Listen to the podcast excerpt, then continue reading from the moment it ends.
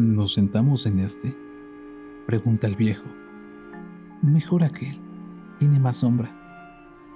Por más que nadie intenta arrebatárselo, Gustavo se cree obligado a correr para asegurarse el usufructo del banco. El padre llega después, sin apuro, con el saco en el brazo. Se respira bien en este rinconcito, dice, y para demostrarlo resopla ostensiblemente. Luego se acomoda, saca la tabaquera y arma un cigarrillo entre las piernas abiertas. A las 10 de la mañana de un miércoles, el prado está tranquilo, tranquilo y desierto. Hay momentos tan calmos que el ruido más cercano es el galope metálico de un tranvía de Millán. Luego un viento cordial hace cabecear dos pinos gemelos y arrastra algunas hojas sobre el césped soleado. Nada más. ¿Cuándo empezás a trabajar? Mañana. El padre humedece la hojilla y sonríe para sí mismo, distraído.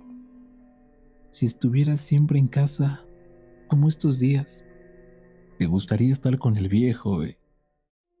Gustavo recoge como un premio el tono de camaradería. Una bocanada de ternura lo obliga a decir algo, cualquier cosa. ¿Qué haces en la oficina? Y trabajo. Pero, ¿en qué trabajas? Informo expedientes, firmo resoluciones. Por un instante, Gustavo imagina a su padre trepado en un alto pupitre, firmando resoluciones, informando expedientes, todos voluminosos como la historia sagrada. Pero enseguida acomoda la imagen en su modesta realidad. Entonces, ¿sos un jefe? Claro. El muchacho se echa hacia atrás, con las manos en la cintura, recorriendo posesivamente el cinturón de elástico azul a menudo el viejo le trae regalitos. Siempre adivina cuál es la menudencia que él desea con máximo fervor. Cuando pase el examen de ingreso, podría entrar en tu oficina. El padre ríe complacido. Estás loco. A tu edad no se puede. Y además, yo quiero que estudies. El viejo mira los pinos gemelos y echa humo por la nariz. Gustavo sabe con absoluta precisión qué se espera de él. ¿Qué materia te gusta más? Historia. Mentira.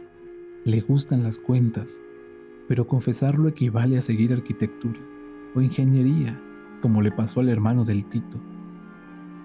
No hay ninguna carrera que se base en la historia. Por eso mismo, lo mejor será que me emplee en tu oficina.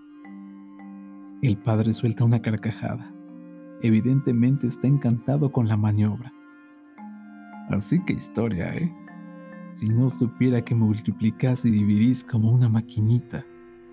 Gustavo se pone colorado. No le hace gracia el elogio.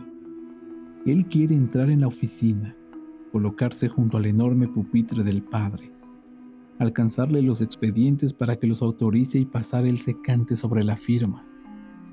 No te recomiendo la oficina, dice el viejo que después de muchas maniobras ha conseguido escupir una hebra de tabaco. Al final del camino, amacándose lentamente como un pato, ha aparecido un hombre de oscuro, un importuno. Mamá dijo una vez que no vale la pena estudiar. Tu madre, la pobre, está cansada y a veces no sabe lo que dice. Pero en cambio vos no estás cansado y a mí no me gusta oír hablarte así.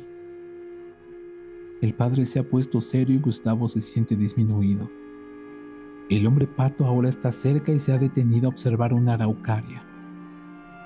¿Y no podría ser que estudiase y además trabajase contigo? ¿Y no podría ser, parodia deliberadamente el viejo, que te quedarás tranquilo? Total, solo tenemos ocho años más para pensarlo. Gustavo sabe que, como siempre, el padre está en lo cierto. Tiene la sensación de que está representando el papel del tonto. Sin embargo, ahora también el padre sonríe, comprensivo. Sonríe con sus labios delgados y también con sus ojos grises, bondadosos. El hombre pato se ha detenido frente a ellos Hola, dice. Hola, dice el viejo, que no lo había visto acercarse. Así que este es su chico. Sí. Evidentemente, el viejo está molesto. El hombre pato tiene ojos mezquinos. Él tiende a Gustavo su mano pegajosa. Mire qué casualidad encontrarlo aquí. ¿Está de licencia? Sí. Yo tenía que cobrar unas cuentitas por la rañaga, pero el sol está tan agradable que me decidí a cruzar por este lado. Cierto, aquí se respira bien, comenta el viejo por decir algo. También Gustavo está incómodo. Daría cualquier cosa para que el tipo se esfumase, pero no, se ha establecido. Gustavo se fija en los detalles. Del bolsillo del saco le asoma un pañuelo que debiera ser blanco. El pantalón tiene sobre la rodilla un surcido grosero y evidente. ¿Y cuando vuelve? Mañana. Bueno, entonces iré a verlo. El padre se agita, tira el cigarrillo y lo aplasta con el zapato. De pronto hace un gesto raro, como señalando al chico. Gustavo no entiende el ademán, pero comprende perfectamente que el padre está molesto. El tipo, en cambio, no ve nada. Tengo que llevarle un regalito, ¿eh? Para que camine aquella orden de pago. Ahora el padre hace un gesto desesperado. Mañana hablamos. Mañana. Gustavo siente que se le va la cabeza, pero tiene una horrible curiosidad.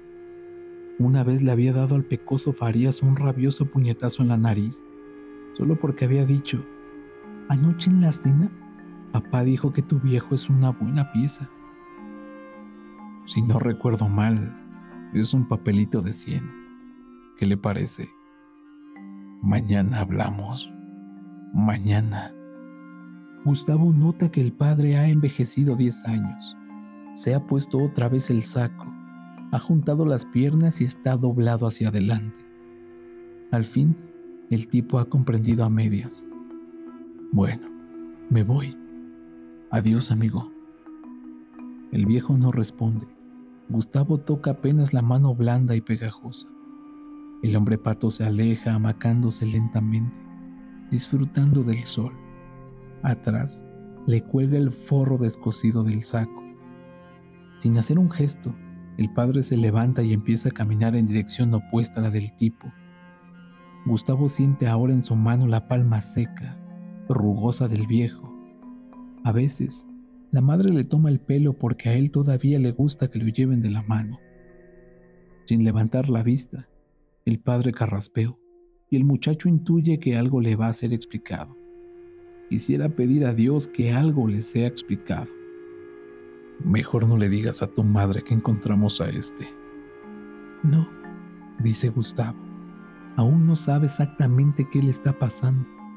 Por lo pronto, libera su mano, la mete en el bolsillo del pantalón y se muerde el labio hasta hacerlo sangrar.